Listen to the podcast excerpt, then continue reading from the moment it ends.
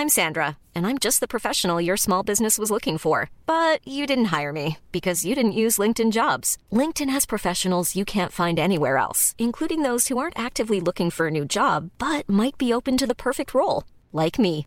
In a given month, over 70% of LinkedIn users don't visit other leading job sites. So if you're not looking on LinkedIn, you'll miss out on great candidates like Sandra. Start hiring professionals like a professional. Post your free job on linkedin.com/people today.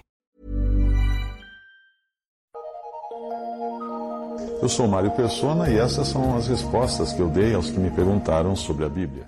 Você escreveu perguntando o que eu acho desses pregadores mirins nas igrejas, crianças que são colocadas no palco, no púlpito, para pregar, às vezes mais gritar do que falar qualquer coisa. Nós não temos qualquer fundamentação bíblica para colocar crianças pregando ou ensinando quando a igreja está reunida. Também não devemos enviá-las a pregar o Evangelho, apesar de não precisarmos desestimulá-las a falar de Cristo a seus amiguinhos. Muitas crianças são bem ousadas nesse sentido e levam a sério a preocupação com a salvação de outras crianças. Uh, faz lembrar o que aconteceu com um dos, meus, um dos meus netos que mora nos Estados Unidos e costumava brincar com um amiguinho oriental de família budista. Ele perguntou à, à sua mãe, a minha filha, se ele podia levar a Bíblia quando fosse brincar na casa do amiguinho, e a minha filha explicou que era melhor não, não levar, porque eles eram budistas e poderiam não gostar disso.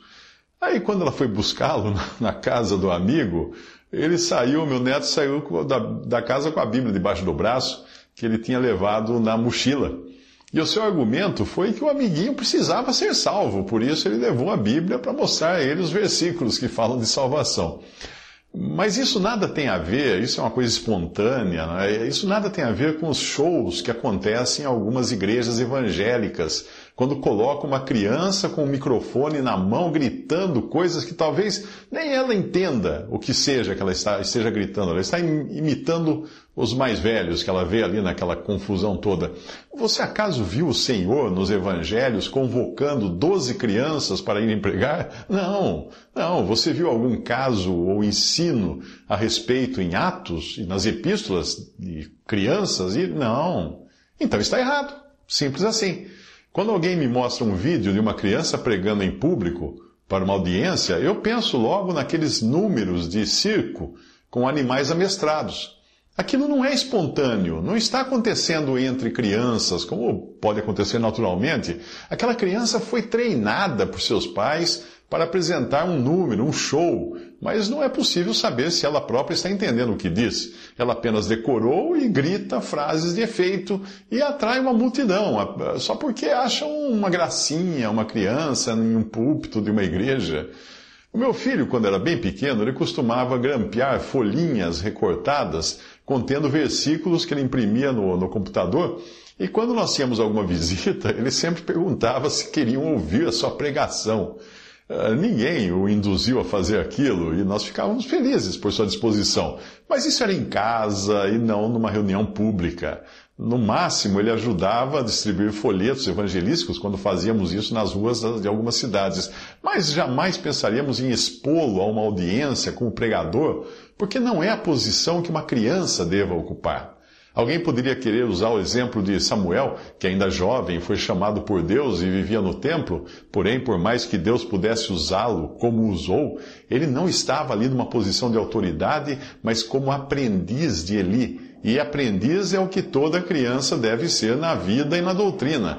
Além disso, Samuel não é referência para a igreja, pois a igreja não existia ainda no Antigo Testamento. A doutrina da igreja nós encontramos nas epístolas. Eventualmente, Deus pode sim usar uma criança para de alguma forma abrir os olhos de um adulto ou para servir de testemunho para o Senhor neste mundo.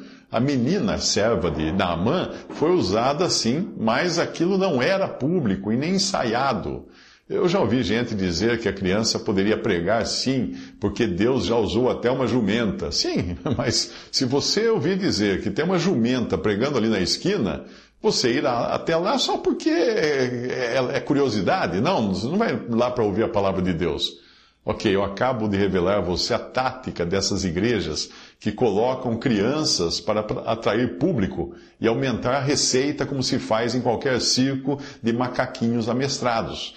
Não é surpresa que crianças pregadoras tenham surgido nas igrejas pentecostais no início do século XX, porque é delas, dessas igrejas pentecostais, que também vêm muitas das modas e heresias que só trazem vergonha ao testemunho de Cristo no mundo. Uma criança que ainda não tem discernimento suficiente para distinguir o bem do mal, que precisa ainda ter seu caráter construído e fundamentado na palavra de Deus, corre o risco de ter sua vida destruída. A superexposição de crianças tem criado vítimas como muitas celebridades infantis que entram em depressão quando crescem e acabam, e acabam o interesse nelas. Ninguém acha mais elas uma gracinha nos filmes, nas novelas e elas acabam caindo em depressão. Talvez o melhor exemplo para nós seja do próprio Senhor, que não iniciou o seu ministério antes de atingir a idade adulta. Alguém poderia argumentar que aos 12 anos ele já teria pregado no templo de Jerusalém, mas não, não foi isso que aconteceu. Veja a passagem. E aconteceu que, passados três dias, o acharam no templo, assentado no meio dos doutores, ouvindo-os e interrogando-os. E todos os que o ouviam admiravam a sua inteligência e respostas. Lucas 2, 46 a 47. Ele não estava ali como uma criança precoce ou como um gênio superdotado se achando alguém, apesar de ele realmente ser Deus feito homem, não é? Ele estava ali em perfeita submissão aos mais velhos, não se colocando na posição de quem ensina, mas de quem aprende. Ainda que ele pudesse ensinar a todos eles, o que ele fazia era ouvi-los e fazer perguntas. E quando lhe perguntavam algo, claro, ele, os anciãos ficavam admirados com as suas respostas. Visite respondi.com.br. Adquira os livros ou baixe e-books. Visite 3minutos.net. Baixe o aplicativo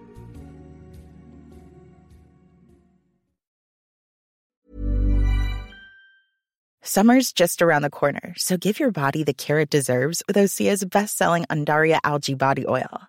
Created by infusing Undaria seaweed in barrels of botanical oils, it leaves skin silky soft and glowing. Plus, it's clinically proven to improve elasticity and deeply moisturize without feeling greasy.